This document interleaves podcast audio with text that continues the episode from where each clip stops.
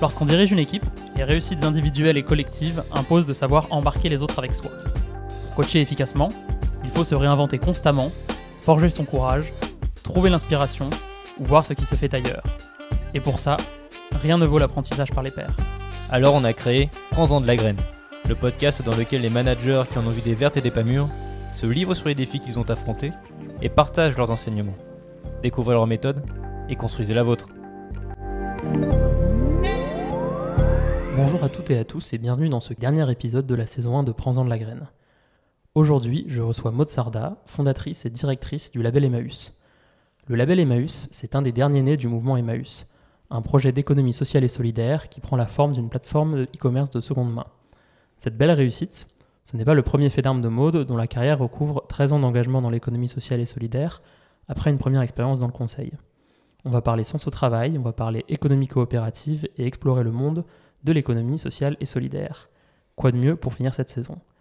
Accrochez-vous, on est parti. Bonjour Maude. Bonjour. Merci d'avoir accepté mon invitation, je suis très content de te recevoir aujourd'hui. On va rentrer euh, assez vite dans le vif du sujet et je te propose de commencer par euh, raconter l'histoire de ta découverte de l'économie sociale et solidaire et comment est-ce que tu en es venu à quitter Accenture, qui était ta première expérience professionnelle, si je ne dis pas de bêtises, pour euh, rejoindre Emmaüs après 5 ans là-bas. Alors l'économie sociale et solidaire, je l'ai découverte la dernière année chez Accenture en mécénat de compétences parce qu'il euh, y a une fondation dans, ce cabinet de conseil qui fait beaucoup de mécénat de compétences. Je crois qu'ils font environ 5000 jours hommes par an, donc c'est très conséquent. Donc j'ai eu la chance d'en bénéficier. Je suis partie pendant quasiment une année au sein de, ce programme de mécénat et j'ai travaillé à l'Agence Nouvelle des Solidarités Actives. C'est euh, une sorte de laboratoire euh, d'expérimentation pour les politiques sociales qui a été créé par Martin Hirsch. Et ça a été aussi créé par euh, Benoît Génuini, qui est l'ancien directeur d'Accenture. Comme quoi déjà ces deux mondes s'étaient rencontrés bien avant moi, puisque Martin Hirsch a été président d'Emmaüs France. Et euh, c'est une rencontre fortuite, je crois, dans, un avion. Euh, voilà, ils ont eu un coup de foudre amical et, donc ils ont créé ensemble l'ANSA. Et, cette structure a notamment expérimenté le RSA sur quelques territoires avant de le déployer, euh, bien évidemment, quand, Martin Hirsch est allé au, gouvernement. Donc, euh, dans, ce, dans cette structure, j'ai euh, bah, découvert ce que c'était que les, politiques publiques françaises, l'insertion par l'activité économique notamment, un sujet qui m'a beaucoup intéressé et que j'ai voulu retrouver ensuite dans mon engagement chez Emmaüs. Avant ces expériences, voilà, j'avais plus euh, eu des, expériences associatives, de, bénévolat, euh, de l'humanitaire, du développement durable, plutôt à l'étranger finalement. Donc c'est plutôt un, univers euh, avec des valeurs dans lequel tu te retrouvais, puisqu'avec tes engagements humanitaires et associatifs, ça te parlait déjà? Oui, alors l'engagement, euh, il remonte à, longtemps finalement, puisque voilà, dès que, dès que j'étais étudiante, euh, j'étais en école de commerce et euh, j'étais présidente de, l'association hum, humanitaire de l'école. Que ça, ça, remonte à un moment donné, effectivement. Et d'ailleurs, je, voulais même partir directement sur, sur le terrain à la, sortie de l'école. J'aurais voulu être coordinatrice logistique en humanitaire, voilà ce, ce, type de métier. Et puis, disons que la raison financière m'a rappelé à l'ordre, puisque euh, j'ai fait un prêt étudiant pour payer euh, mon école et qu'il fallait bien le rembourser à la sortie. Euh, c'est aussi pour ça que j'ai choisi de travailler en, cabinet de conseil chez Accenture en l'occurrence. Mais j'ai pas non plus choisi Accenture par hasard. Alors ils m'ont choisi aussi, hein, donc je les en remercie. Mais Accenture, c'était pas voilà, pas du tout le fruit du hasard parce que je, je savais déjà qu'ils avaient une fondation très active en mécénat et j'avais ma petite idée en tête. Je voulais travailler 4-5 ans, le temps de rembourser mon prêt, d'apprendre aussi euh, plein de choses. Et ensuite, de leur demander de faire cette année de mécénat avec eux et de me recréer un réseau finalement, hein, puisque je, connaissais euh, personne dans ce monde-là, dans, le monde de l'ESS, comme on dit. Euh, et c'est ce qui s'est passé. Et donc, quand tu arrives chez Emmaüs, j'ai vu sur ton profil LinkedIn, tu as un premier poste qui est un poste de responsable national économie sociale et solidaire.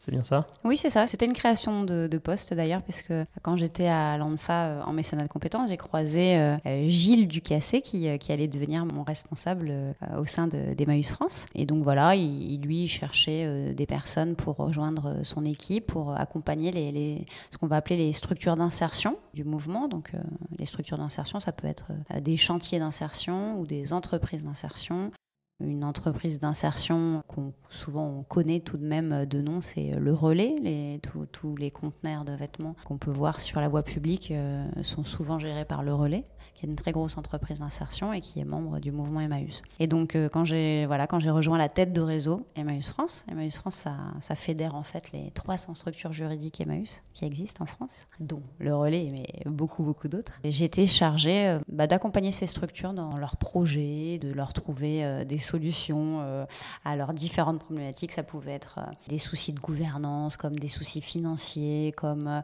de la gestion de projet, l'ouverture d'une nouvelle boutique. Ça peut être aussi des problématiques RH. Donc c'est vraiment, c'était très très varié. En fait, j'avais un accompagnement transversal. Je me baladais beaucoup euh, partout en France euh, pour aller à leur rencontre et euh, essayer d'être une facilitatrice dans leur quotidien d'apporter en quelque sorte un regard extérieur sur des structures qui avaient besoin d'un coup de pouce sur différents sujets de management. Pour parler management justement, toi à l'époque tu travailles en, équipe, tu manages des gens où tu es vraiment indépendante et tu te, déplaces euh Non, je manage euh, personne finalement. Pendant 4-5 ans chez Emmaüs France, euh, à, ses fonctions un petit peu support hein, au centre Emmaüs. C'est un peu comme du, conseil en interne finalement. J'étais, oui, j'étais indépendante entre guillemets. voilà, j'avais 80 structures dont j'étais référente et assez autonome dans mon quotidien. Donc ce qui est chouette, c'est que tu dois voir, j'imagine à l'époque, un tas de systèmes et d'organisations différentes, tu rencontres beaucoup de gens, ce qui te sert ensuite sans doute pour lancer le projet Label Emmaüs, mais tu dois avoir euh, voilà, un tas de situations, d'organisations aussi peut-être, parce que j'imagine que c'est des structures qui ont des tailles différentes, des modes de gouvernance bon, qui restent dans l'économie sociale et solidaire, mais qui ont peut-être leur, singularité. Qu'est-ce que ça t'a appris euh, de découvrir un peu toutes ces structures? Oui, c'est sûr qu'il y a une très très grande euh, variété entre ce qu'on va appeler un comité d'amis chez Emmaüs, euh, qui euh, originellement est constitué uniquement de bénévoles, et l'entreprise d'insertion dont je parlais, le Relais, qui a 2000 salariés en France et qui a aussi des salariés à l'étranger. Ça n'a effectivement absolument rien à voir, d'autant plus que bah, le premier, le comité d'amis, est une association, quand le Relais est une SCOP, une coopérative. Donc effectivement, la gouvernance est aussi très très différente. Puis le bénévolat est, est aussi une notion euh, bien particulière. Chez, Accenture, j'avais une petite équipe, je, voilà, je manageais mais dans un cadre euh, professionnel très précis. Hein. Euh, le bénévolat, c'est les interstices du, professionnel. Il y a des bénévoles chez Emmaüs qui sont là tous les jours. C'est un investissement incroyable. Et pour autant, ce ne sont pas des, salariés. Et en même temps, ils travaillent avec des salariés bah, voilà, qui vont évoluer dans un cadre encore différent. Donc c'est riche et complexe. On va parler un peu plus en détail de, ce que tu as découvert euh, dans ce poste-là, mais je voudrais d'abord revenir sur ton arrivée dans ce poste, puisque tu disais à l'instant que c'est une création de poste. Comment est-ce que ça s'est passé pour toi, euh, le fait d'arriver sur un poste qui est nouveau? Comment est-ce que tu as été accompagné? C'est quoi un peu les, difficultés que tu as eues euh, ou les facilités que tu as eues à cette prise de poste? Bah, moi déjà, je suis arrivée avec un enthousiasme euh, absolument débordant. C'était mon rêve. Ce que tu voulais faire, oui. Que de travailler dans, dans ce secteur. Je pense que j'aurais jamais rêvé rencontrer euh, un mouvement qui me correspond autant qu'Emmaüs. Ça a été euh, absolument fascinant.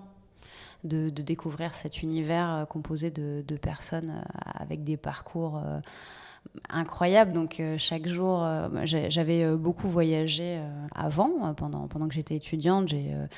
J'ai passé plusieurs mois en Argentine en échange sur ma dernière année d'école. J'ai passé six mois au Sénégal sur un projet de, développement durable. J'ai passé encore six mois en Inde sur un stage, etc. Enfin, j'avais quand même pas mal bourlingué. Et, je dois dire que là, en arrivant chez Emmaüs, en restant pourtant en France et en allant dans des petites bourgades reculer. Je ne sais pas si j'ai été plus dépaysée euh, que ça finalement. C'était euh, voilà, donc ça a été un moment de, découverte euh, vraiment incroyable, de, de rencontres humaines aussi, où on perd un petit peu tous ses repères et ses, ses idées reçues en fait. T'en as quelques-unes à raconter Oui, ben un de mes premiers déplacements, parce qu'effectivement, j'ai été accompagnée hein, par, par mon responsable, mais c'est vrai que c'était un peu à la, à la bonne franquette, quoi. Hein. donc euh, j'étais quand même aussi très autonome, et c'était à moi de dessiner un peu les, contours de mon poste, etc. Et d'ailleurs, ça me plaît parce que j'adore l'autonomie. Mais, euh, mais donc voilà, au bout de 2-3 jours chez Emmaüs France, je pars en déplacement euh, et je vais visiter une structure incroyable qui s'appelle les Ateliers du Bocage. On vient me chercher à la gare. Je me rappelle encore de Manuel qui vient me chercher. Donc il était compagnon à la communauté juste à côté. Et au bout de deux secondes dans la voiture, euh, Manuel, il me racontait déjà euh, toute sa vie, euh, son parcours de rue pendant des années, le fait qu'il s'était battu contre l'alcoolisme et que ça faisait 4 ans et 30 jours et, et 2 heures qu'il n'avait pas touché une goutte d'alcool et que c'était encore une lutte chaque jour. Et, voilà, et donc, bon, bah déjà, de rentrer dans cet univers-là, c'est quelque chose. Et puis euh, j'arrive aux ateliers du bocage et c'est une très grosse structure, il y a 200 salariés, euh, c'est très impressionnant en fait parce qu'ils reconditionnent de, euh, des smartphones, des ordinateurs. Donc et, voilà, on navigue entre euh, des personnes qui ont un parcours euh, cabossé euh, à ce point-là, et en même temps, on atterrit dans des structures qui sont à la pointe aussi professionnellement. Et voilà, et donc ça, ça c'est Emmaüs pour moi, c'est-à-dire que c'est le, on prouve à notre petite échelle qu'on peut faire des choses extrêmement efficacement pour, pour des clients, pour économiquement inventer des modèles, etc., mais avec des personnes que notre société euh, a décidé de rejeter pour de mauvaises raisons et euh, avec aussi des produits euh, dont on se débarrasse, dont on, ne sait plus quoi faire. Et on crée de la valeur. Ce genre de, rencontre avec des parcours un peu cabossés, comme tu l'as dit, c'est quelque chose qui au début t'a un peu chamboulé, qui était dur, parce que c'est, j'imagine, t'en décris un, mais il y en a peut-être d'autres plus durs aussi.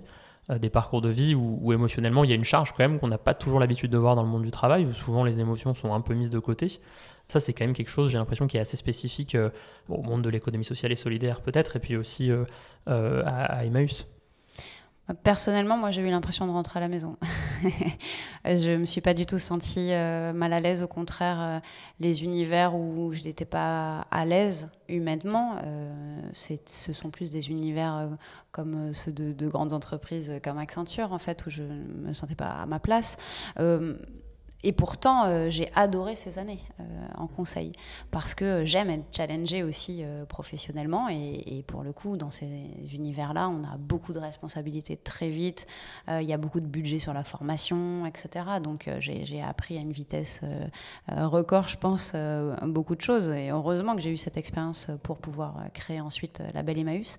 Mais humainement, les rapports avec les gens, ces rencontres, moi, bien sûr que ça me ça, m'émeut et bien sûr que ça, me touche au cœur. Euh, mais euh, j'ai toujours été à la recherche d'univers euh, profondément humains où la seconde chance aussi, ça a une valeur, quoi. Ça, ça veut dire quelque chose.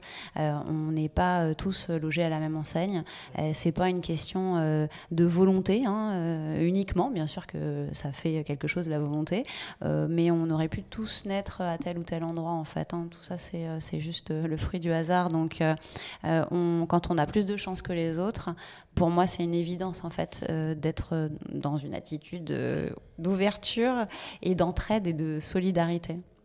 Est-ce que c'est un, dénominateur commun euh, aux gens qui travaillent euh, au, label Emmaüs ou dans les structures de SS dans lesquelles tu es passé, ce, sens de l'engagement euh, qui cimente aussi peut-être la structure, en ce sens qu'il y a moins de turnover, des choses comme ça? Oui, alors euh, il y a beaucoup de choses qui animent, euh, et puis selon les générations aussi, ça peut être un peu différent parce que euh, moi j'ai beaucoup de jeunes en alternance, en stage, ou voilà qui sortent de, de, leurs études, très animés par le combat écologique. Euh, ce qui euh, voilà ce qui n'est pas forcément ce qu'on va euh, retrouver dans les anciennes générations d'Emmaüs parce que chez Emmaüs on, fait de l'écologie entre un peu par défaut mais on en fait bien plus que beaucoup d'acteurs qui se disent écologiques ça c'est clair. Mais on est d'abord animé par un combat social. Donc dans les peut-être des générations, euh, la mienne déjà, j'ai 42 ans, hein, pas si jeune que ça, et puis les, voilà, les générations qui sont engagées, euh, un peu plus âgées aussi euh, chez Maüs, je pense qu'il y a, a d'abord une colère en fait contre les injustices nombreuses de notre société et grandissante aussi. Donc il y a, euh, voilà, c'est un mouvement euh, un peu d'énervé hein, euh, qui, qui lutte vraiment, qui, qui c'est, un vrai combat qu'on mène, mais en proposant aussi des solutions, en faisant, en agissant, en montrant que c'est possible au quotidien de, de faire autrement, tout en ayant un modèle économique qui tient la route. Et c'est hum, cette énergie, ces, ces colères que tu décris, est-ce que c'est quelque chose qui est facile de canaliser pour aller dans le bon sens? Parce que le but, c'est aussi de le mettre au service de la cause, j'imagine. Ou est-ce que justement, il y a aussi des enjeux sur des... Euh, évidemment, tout le monde veut servir la cause, mais euh, disons sur des, rapports plus individuels, sur des personnes qui ont des visions opposées de ce qu'il faudrait faire pour la servir le mieux. Euh, comment est-ce que tu arrives à emmener tout le monde dans le même bateau et dans la même direction? Ah bah, J'emmène pas tout le monde. J'essaie d'emmener euh, ceux qui, euh, qui sont animés par euh, quelque chose d'un peu similaire à, voilà, à mon état d'esprit et qui n'est pas du tout celui partagé par la majorité chez Emmaüs ou, en tout cas l'entièreté. Donc c'est la Belle Emmaüs, c'est un projet de, de, conduite du changement qui est, je pense, quand même assez complexe finalement parce que c'est pas juste une conduite du changement technique, technologique, logistique. Euh, voilà, c'est une conduite du changement profondément culturel. Euh, c'est, et, donc, euh, oui, c'est pas simple mm, des projets dans tous les cas de, conduite du changement ou même ne serait-ce que de partager une ligne de conduite un peu commune dans tous ces acteurs. On est 30 000 chez Emmaüs. Donc c'est conséquent. Il y a des bénévoles, des compagnons, des compagnes, des salariés, des salariés en insertion, des salariés permanents, des gens qui sont là depuis 50, euh, 60 ans, euh, comme euh, des, tout nouveaux, etc. Des personnes qui ont été aux côtés de l'abbé Pierre, qui ont connu vraiment l'Emmaüs des débuts. donc c'est hum, des gens qui ont 30 ans de parcours de rue, comme des personnes qui sortent d'écoles de commerce et d'ingénieurs. Donc évidemment que euh, ce melting pot-là, euh, c'est pas simple à orchestrer, mais en même temps, euh, c'est d'une très grande richesse, évidemment, et c'est un mouvement qui est très décentralisé, en fait, Emmaüs. Hein. C'est pas du tout descendant comme de grosses organisations caritatives peuvent l'être souvent, ou d'ONG. là, chacun, entre guillemets, fait vivre Emmaüs à sa façon. Et donc, euh, bah, ça peut évidemment donner euh, un peu de zizanie et de désordre, mais beaucoup de créativité euh, aussi. On, parlera un petit peu de tout ça tout à l'heure, le, modèle coopératif et puis le label Emmaüs plus en détail. avant d'y venir, je lisais toujours sur ton LinkedIn que dans ce poste que tu as eu d'abord chez Emmaüs, donc de responsable national économie sociale et solidaire, tu as fait un peu de tout et tu le disais, du juridique, des RH, de la gestion financière, tout ça. Est-ce que tu étais familière de tous ces sujets? Ou est-ce que euh, du coup c'était pas le cas Et les questions qui me viennent dans ce, cas de figure, c'est comment est-ce que tu as été accompagné en termes de formation pour être à l'aise sur ces sujets et comment tu as construit euh, ta légitimité là-dessus, euh, sachant que d'une part, comme tu le disais, c'est une création de poste et qu'en plus tu n'étais pas forcément à l'aise sur tous ces sujets-là. Je pense que l'expérience euh, chez Accenture en, conseil euh, m'a beaucoup aidé parce que évidemment que j'avais pas toutes les réponses, hein, c'est évident. Mais de la même façon que quand on est euh, consultant junior, qu'on est fraîchement diplômé et qu'on est envoyé dans des missions où on doit parler au DAF de la boîte, etc. Bon, il faut avoir l'air un minimum crédible. Bon, l'idée, c'est d'avoir un esprit euh, un minimum euh, analytique, euh, savoir aller chercher les informations, être organisé en gestion de projet, savoir voilà, activer les leviers, etc. Donc moi, je faisais beaucoup d'échanges de pratiques aussi entre les personnes, parce que parfois, elles ont la réponse juste en, échangeant entre elles. Et puis, essayé de trouver aussi du, pro bono, des, experts juridiques ou RH, etc., qui pouvaient un peu mettre à disposition leurs compétences. Souvent, les acteurs sur le terrain ce dont il manque évidemment, c'est du temps. Euh, ils sont tout le temps en train de, gérer euh, des incendies et euh, c'est quand même, voilà, c'est un sacré truc hein, de faire tourner une communauté Emmaüs. Donc moi, j'essayais voilà, de, structurer un petit peu des réponses pour eux avec le temps que j'avais qu'ils n'avaient pas. mais j'avais pas forcément plus de compétences pour autant. Et le fait est que j'ai appris beaucoup. Évidemment, au fur et à mesure. Quand cinq ans plus tard, j'ai créé ma propre structure, bah oui, je savais comment on constituait des statuts d'une coopérative, comment ça se gérait en termes de gouvernance. Je savais les grandes étapes voilà, d'une structuration RH, les, les, grandes règles tout de même à suivre, etc. Enfin, donc tout, tout ça, je l'ai appris après ces cinq ans d'accompagnement. Donc beaucoup en, t'entourant, un peu, tu le disais, euh, euh, chercher la réponse sur des gens pro bono ou autres qui, euh, qui, sont, qui maîtrisent leur domaine et qui vont t'apporter de la compétence ou de la, connaissance sur un sujet précis à un moment donné. Tu as lu aussi des bouquins, des ressources, tu t'es documenté beaucoup sur ces, sur, pour te former? Un petit peu, mais, mais j'ai beaucoup lu sur l'histoire du mouvement Emmaüs plutôt. J'ai lu, euh, ouais, j'ai lu les, les, mémoires de l'abbé Pierre. J'ai lu euh, une historienne qui a écrit beaucoup sur Emmaüs qui s'appelle euh, Axel Brodier. Et voilà, ça, ça m'a beaucoup servi, bien sûr, parce que finalement, trouver des réponses euh, juridiques, RH, etc.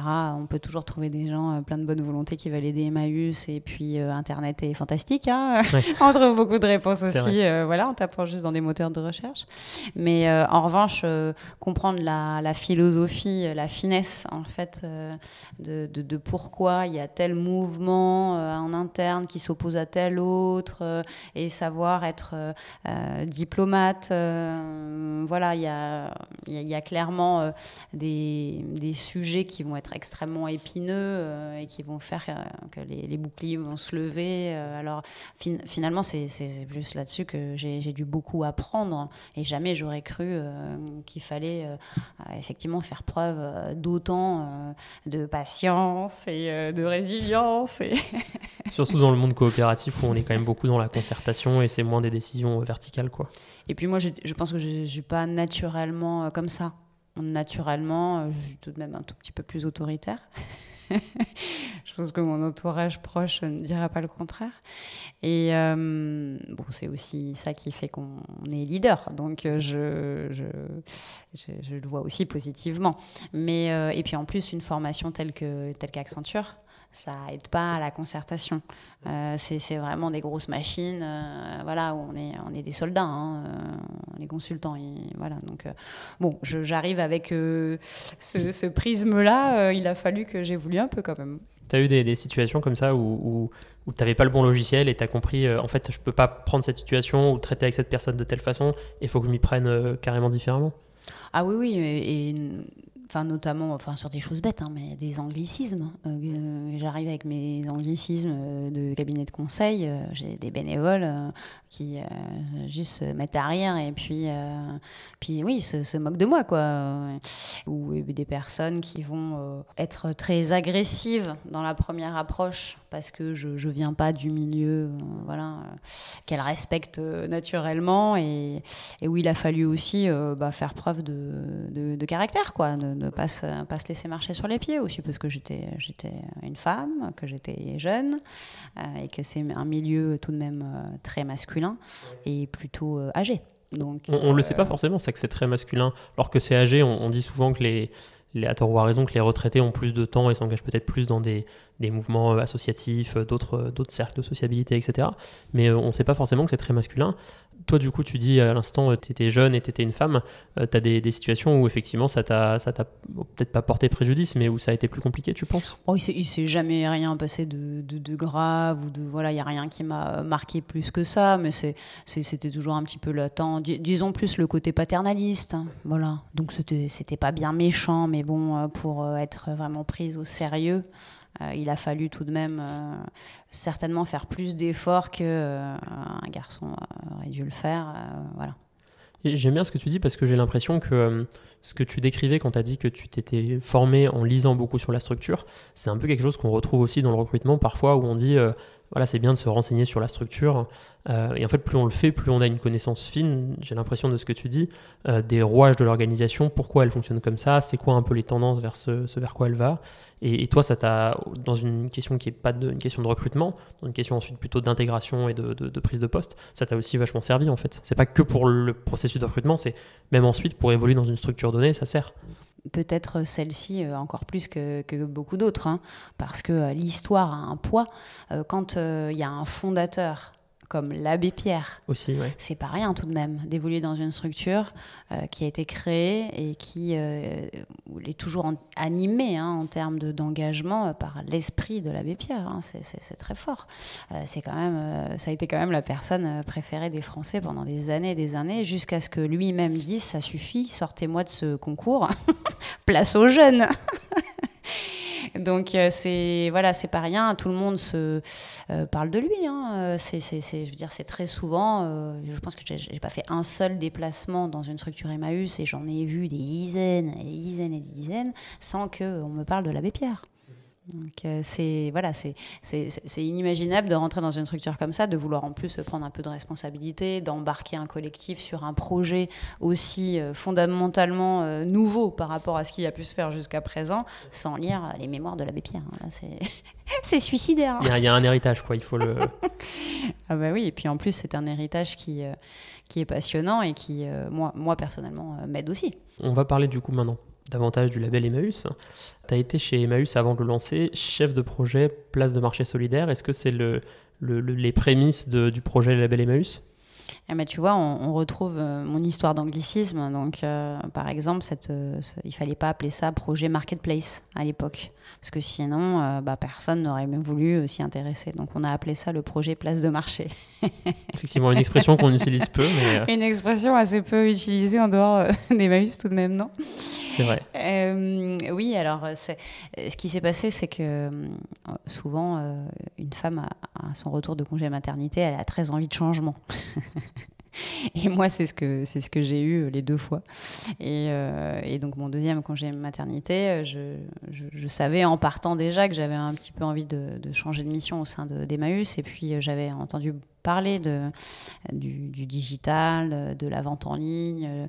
C'était un peu un serpent de mer. Il y avait beaucoup de personnes chez Emmaüs qui avaient envie qu'on se lance dans cette aventure et qui trouvaient ça évidemment absolument nécessaire, mais on ne savait pas du tout par quel bout prendre le sujet. hein. Et donc, euh, moi, en partant euh, en congé mat, j'ai dit, écoutez, à mon retour, si, euh, si ça se décide au niveau du conseil d'administration, bah, je, serais vraiment très partante pour qu'on me confie une mission exploratoire et qu'on prenne le temps pendant une année de, de réfléchir à, ce projet. Je me porte candidate. Et, voilà. Et donc, c'est ce qui s'est passé. Ça a été voté pendant mon absence. Et, à mon retour, on m'a dit, ben voilà, tiens. T'as t'as un an et euh, pour nous quelque chose. Donc euh, je me suis je me suis lancée. J'ai j'ai évoqué brièvement en introduction euh, ce qu'était le label Emmaüs en une phrase, puis on l'a dit là avec cette histoire de.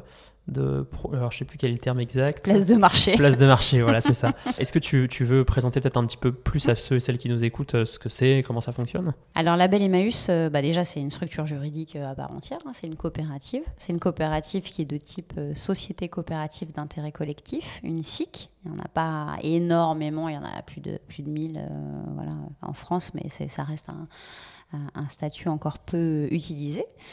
Ce- cette coopérative, elle va porter euh, plusieurs euh, projets. Alors déjà, elle compte aujourd'hui 1700 sociétaires dans son capital. Les sociétaires, ce sont vraiment les parties prenantes de l'activité. Les salariés, évidemment, mais pas que les salariés. Parce qu'une SCOP, euh, ce ne sont que les salariés. Donc là, avec une SIC, on, peut associer vraiment du multisociétariat. Donc il y a les salariés, il y a... les structures qui vendent sur notre marketplace, donc euh, je vais expliquer cette activité qu'on a, euh, et puis euh, des clients qui achètent, ou, n'importe qui en fait, à vrai dire, qui, qui veut soutenir l'aventure comme ça en prenant des parts de, capital. Et donc notre première activité, hein, historiquement, qu'on a lancée il y a sept ans, c'est une, une marketplace solidaire, donc un tiers de confiance sur, sur lequel des vendeurs de l'économie sociale et solidaire vendent des produits d'occasion. Donc, euh, ils, reçoivent des dons des particuliers, des entreprises, ils trient tout ça et puis euh, ils sélectionnent une partie qu'ils vont mettre en ligne dans leur euh, boutique. Et donc, on a aujourd'hui euh, 180 boutiques en ligne qui, euh, bah, qui forment notre catalogue euh, global. 2 millions 300 000 produits à peu près. Qui ce ne sont que des produits uniques, hein, du coup, et qui ont tous été référencés manuellement. Ça a pris beaucoup, beaucoup de temps, euh, par des personnes en parcours d'insertion. Euh, par des compagnons, des compagnes, des personnes en parcours d'insertion dans aussi d'autres structures qu'Emmaüs. Hein. On, a, des ressourceries, on a des structures de la Croix-Rouge, de, de, la Fédération Envie, etc. Et donc, c'est évidemment un support d'activité pour que des personnes éloignées de l'emploi se forment, développent des nouvelles compétences dans le numérique, le e-commerce, la logistique, etc. Et puis petit à petit, on a développé euh, des activités euh, complémentaires. Donc on a aujourd'hui deux entrepôts logistiques. Euh, et dans nos entrepôts, on collecte principalement des livres. Donc on va, on va proposer aux Emmaüs et aux ressourceries d'un territoire de récupérer tous les livres qu'ils n'arrivent pas à vendre localement. Et euh, tous ces livres qui partent à la benne, euh, sinon euh, qui sont recyclés, hein, et eh ben on va les trier et on va encore leur donner une nouvelle vie grâce à la vente en ligne. Euh, et, ces deux entrepôts, eh ben, ils vont avoir dans leurs équipes aussi des personnes en insertion. Donc nous, on est, aussi une entreprise d'insertion, nous-mêmes. Hein. donc euh, on permet à des structures d'insertion de vendre en ligne, mais on est aussi nous-mêmes une entreprise d'insertion. On est 60 salariés et sur les 60, il y a un tiers qui sont en parcours d'insertion. Et puis enfin, on a créé un centre de formation qui s'appelle La Belle École. Et ce centre, il propose à des demandeurs d'emploi, quels qu'ils soient, du 93 plutôt, de se former euh, pendant six mois et de décrocher un diplôme reconnu euh, au RNCP qui s'appelle designer UI. Euh, euh designer concepteur UI. Et, euh, et c'est un diplôme d'équivalence Bac plus 3. En six mois, il décroche, il décroche ce diplôme, alors que la plupart arrivent sans le bac. Donc finalement, c'est un projet qui est parti d'un projet stricto sensu e-commerce, mais qui aujourd'hui prend beaucoup de visages et en prendra peut-être encore d'autres demain. Oui, en tout cas, l'origine, ça a été de créer un outil de vente en ligne pour le mouvement Emmaüs. Hein, donc vraiment au service des structures euh, Emmaüs.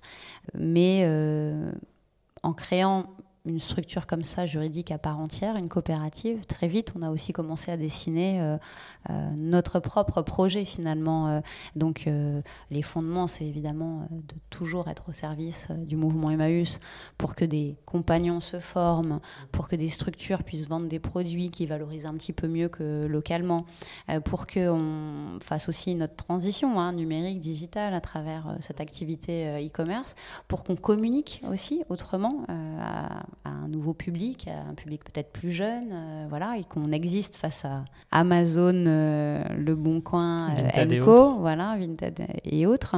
Et, et, par ailleurs, nous-mêmes, la Belle Emmaüs, on, on essaie de, porter quelque chose. En fait, on est, on est devenu un peu un, voilà, un contre-modèle assez géant du e-commerce, le, le, petit, voilà, le petit David contre l'immense Goliath, quoi. Et, et donc, on, on essaie de prouver qu'on peut faire du e-commerce euh, et donc euh, de l'économie euh, autrement.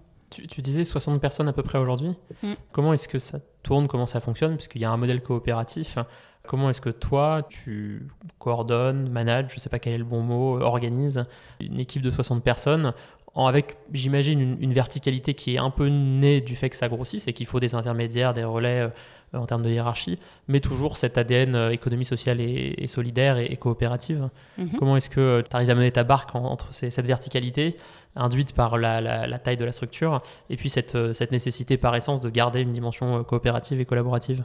Alors, en termes RH, on ne fonctionne pas très différemment d'une entreprise classique. Hein. Il y a un comité de direction, il y a des managers intermédiaires, euh, euh, voilà, des personnes encore plus juniors en alternance, etc., qui ont des, euh, des maîtres d'alternance. Bon, bref, donc ça c'est assez classique. Après, euh, ce qui peut-être euh, commence à l'être un petit peu moins, c'est que on a essayé de, mettre en place aussi des, euh, en d'autres types de reconnaissance en fait aussi que, le salaire, parce que c'est vrai qu'on gagne pas des milliers des cents hein, dans ce secteur-là. nous, concrètement, nos écarts de salaire vont de 1 à 3. Hein. donc, moi, je gagne trois fois le SMIC hein, et, et, tous les gens sont du coup dans cette fourchette-là. Et dans nos statuts, il est même écrit qu'on ne dépassera pas 1 à 5. Euh, donc euh, voilà, on peut augmenter un petit peu les écarts jusqu'à 1 à 5 euh, quand on sera plus à l'aise financièrement, mais c'est quand même très réduit. Hein, c'est un engagement très fort. Il y a peu de boîtes qui mettent déjà des fourchettes et de cet ordre-là, ouais, Donc c'est bon, ça peut être perçu à la fois négativement parce que les salariés se disent oulala, là là, je vais pas pouvoir gagner beaucoup d'argent, mais ceci dit, les gens ont quand même un salaire normal. Hein, voilà, hein, de 1 à 3, ça laisse quand même euh, un petit peu, un petit peu de place.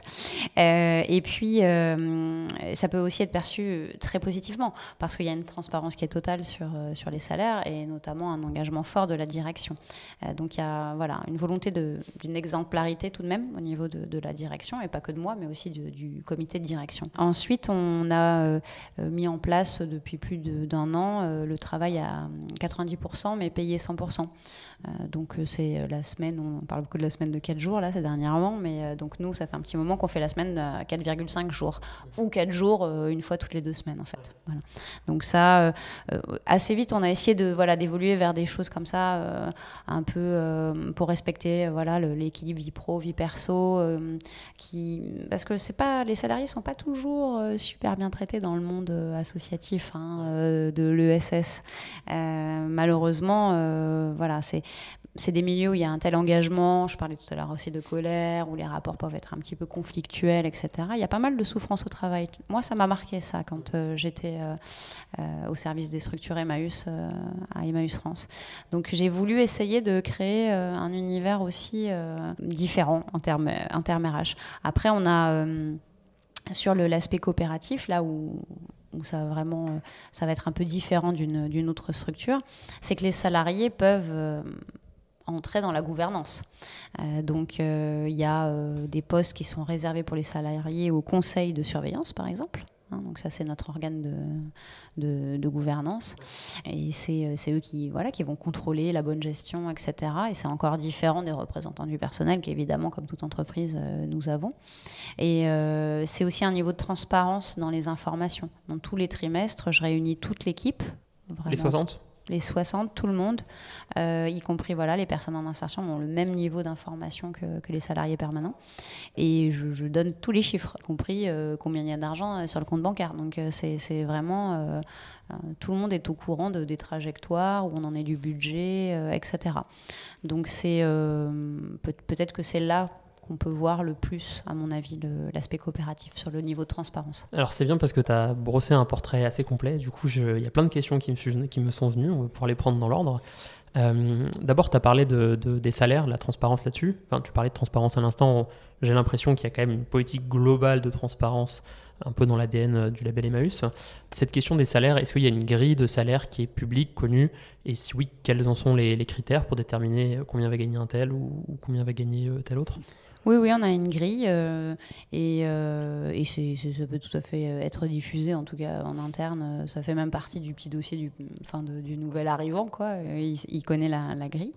après, on n'a pas énormément de, grades, hein. on va en avoir 4-5 peut-être, quelque chose comme ça, avec bah, des critères qui sont très précis, oui. quand on passe au-dessus, bah, c'est parce qu'on manage, je sais pas, deux personnes. donc là, hop, ça fait qu'on est sur le, le, grade suivant, avec des, des petites fourchettes assez réduite, mais quand même des petites fourchettes où le manager il a un petit peu de liberté pour euh, pouvoir euh, potentiellement payer un petit peu plus une personne qu'une autre parce qu'il estime qu'il y a plus de responsabilité, euh, voilà, plus d'expertise, etc. Donc c'est le, parmi les différents critères, il y a le, la dimension responsabilité, du coup La responsabilité, le, le management, essentiellement ça en fait. Hein, L'expérience, le diplôme, d'autres, le métier peut-être aussi. Je sais qu'il y a des. Mmh, alors, non, nous, on n'a rien mis sur le diplôme. Il y a juste. Euh, ça serait un peu euh, dommage quand même que, que, nous, on, paye plus des gens d'école que de. Voilà. Mais euh, bon, il y a peut-être juste les développeurs informatiques, parce que c'est vrai que c'est une compétence rare. Et donc, c'est vrai qu'eux, ils ont, ils ont un petit grade rien qu'à eux. Mais euh, sinon, les, autres, quel que soit leur, euh, leur parcours académique, euh, ils démarrent au même salaire. Ce qui va faire la petite différence, et, peut-être qu'ils ont travaillé plus ou moins longtemps avant. Voilà, c'est plutôt l'expérience. On va parler également de cette, cette question des, des 4 jours et demi, puisque nous, on a, on a reçu dans un épisode Laurent de la Clergerie, euh, grand patron euh, qui essaye d'avoir des politiques assez sociales dans ce sens, et un peu faire de lance, euh, c'est pas le seul, hein, mais de, ce mouvement des, de la semaine de 4 jours. il nous a pas mal décrit les bénéfices qu'il y avait. De ton expérience, cette semaine de 4 jours et demi, qu'est-ce que ça apporte? Comment, Quels sont les retours des, gens? Est-ce que tu as constaté, je sais pas, alors j'allais dire peut-être moins d'absentéisme, mais bon, c'est un, secteur où on est quand même assez engagé, tu l'as dit, donc par défaut, on évite peut-être ce genre de choses. Mais quel bénéfice Est-ce qu'il y a des bénéfices concrets que tu vois euh, sur le terrain? Oui, alors je me l'applique clairement, cette semaine-là. Et peut-être même que c'est pour ça, d'ailleurs, que j'ai eu tant envie que tous les salariés puissent en profiter. Parce que moi, j'avais commencé à appliquer ça parce que j'ai mes enfants une semaine sur deux. Et je voulais que la semaine avec eux, je ne travaillais pas le mercredi pour voilà, passer toute la journée avec eux. Et donc, j'ai commencé à mettre ça en place, à me rendre compte que bah, c'était faisable, hein, même en étant un poste de direction. Donc, il n'y avait pas de raison bah, que les autres salariés ne puissent pas réussir à gérer leur travail tout en ayant cette souplesse-là. Et voilà, et on l'a mis en place et, tout le monde est hyper content. Bah, ceux qui ont des enfants, notamment, c'est vrai que c'est un bonheur pour eux de, pouvoir passer un petit peu plus de temps en semaine. voilà. Et puis ceux qui n'en ont pas, ils sont très contents aussi. Il y en a qui partent plutôt en week-end ou voilà. Oui, il y en a aussi qui ont des activités euh, euh, associatives euh, d'engagement. Il y en a qui sont animateurs de la fresque du climat. Il y en a voilà donc et, c'est vrai que dans mon équipe, alors je ne sais pas si c'est à l'image globalement, mais c'est vrai qu'on en parle beaucoup quand même de cette nouvelle génération qui pour qui c'est tellement important d'avoir un équilibre vie pro vie perso. Ils ont ils ont tellement raison. Quand je repense aux premières années chez Accenture, mais je travaillais tellement Je sortais à 10h, 11h, minuit. Non, mais ça n'a pas de sens, en fait. Hein. Et voilà, et donc je pense que c'est aussi eux qui m'ont inspiré euh, cette, euh, cette, nouvelle approche.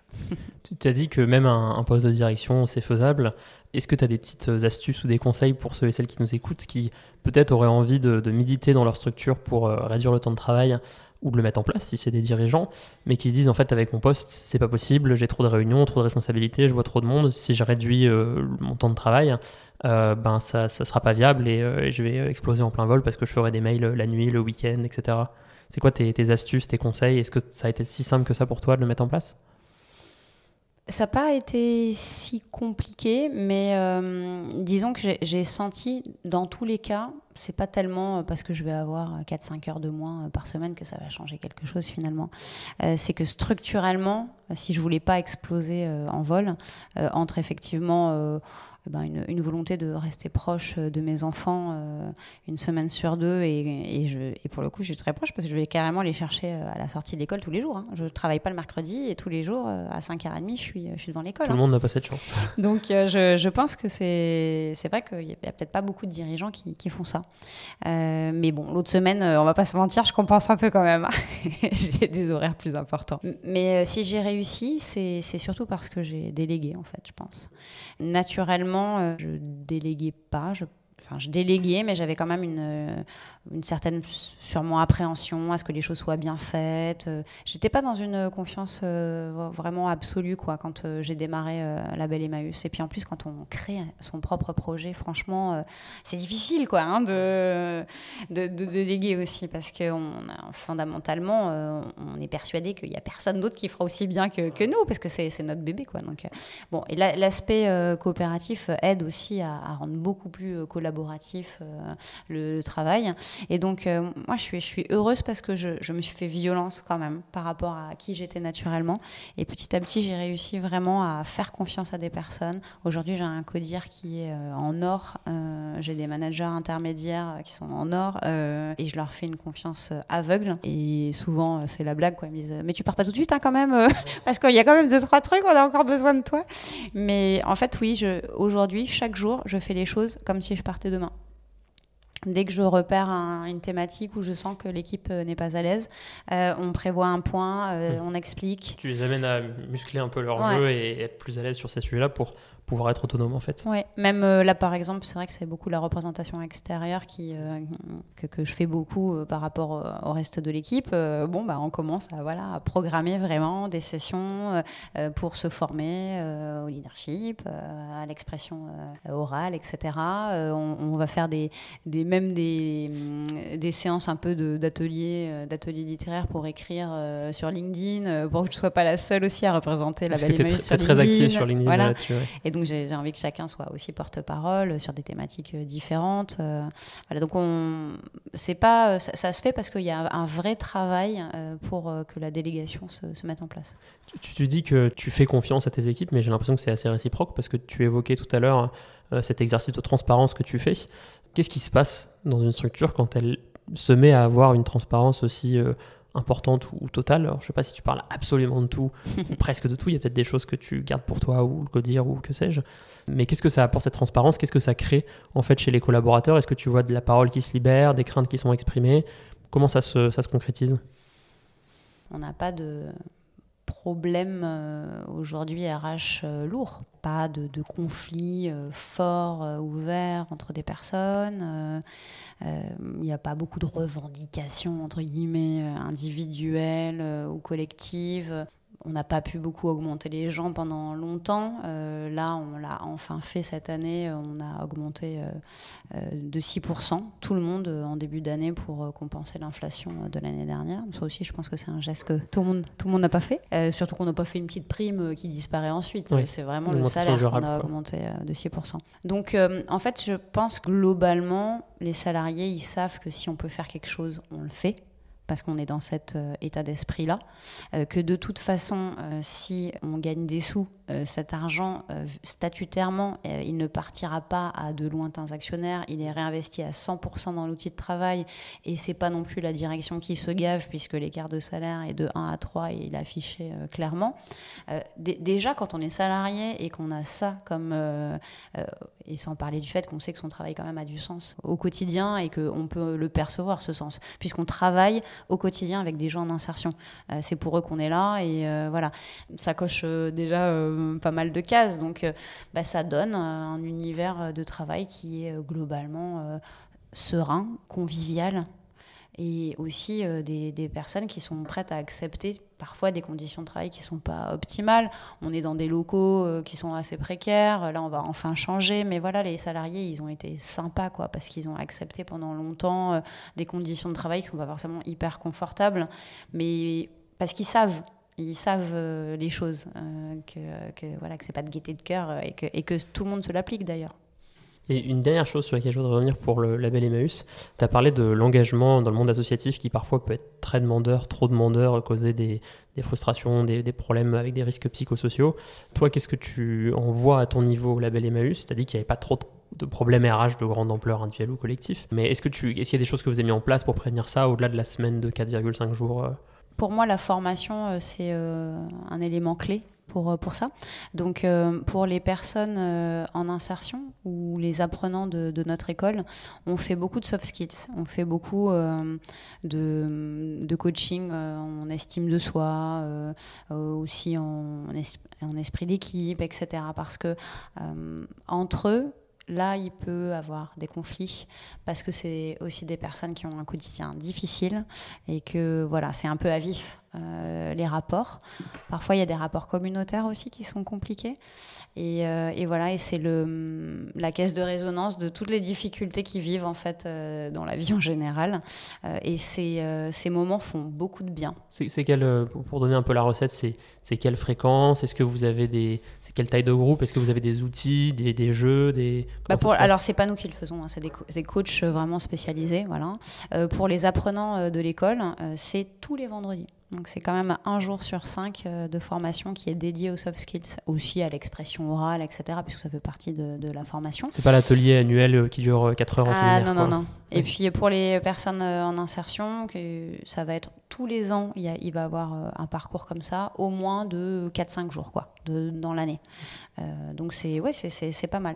Après pour le reste de l'équipe, on est plutôt sur bah, des formations apprenante, qualifiante euh, sur euh, euh, les bases. Quoi, Là, par exemple, je, fais suivre à tous mes managers intermédiaires, ou disons futurs managers intermédiaires, tout un cycle de 4-5 jours dans l'année sur gestion d'équipe, gestion du temps, gestion du stress, voilà, expression orale, etc.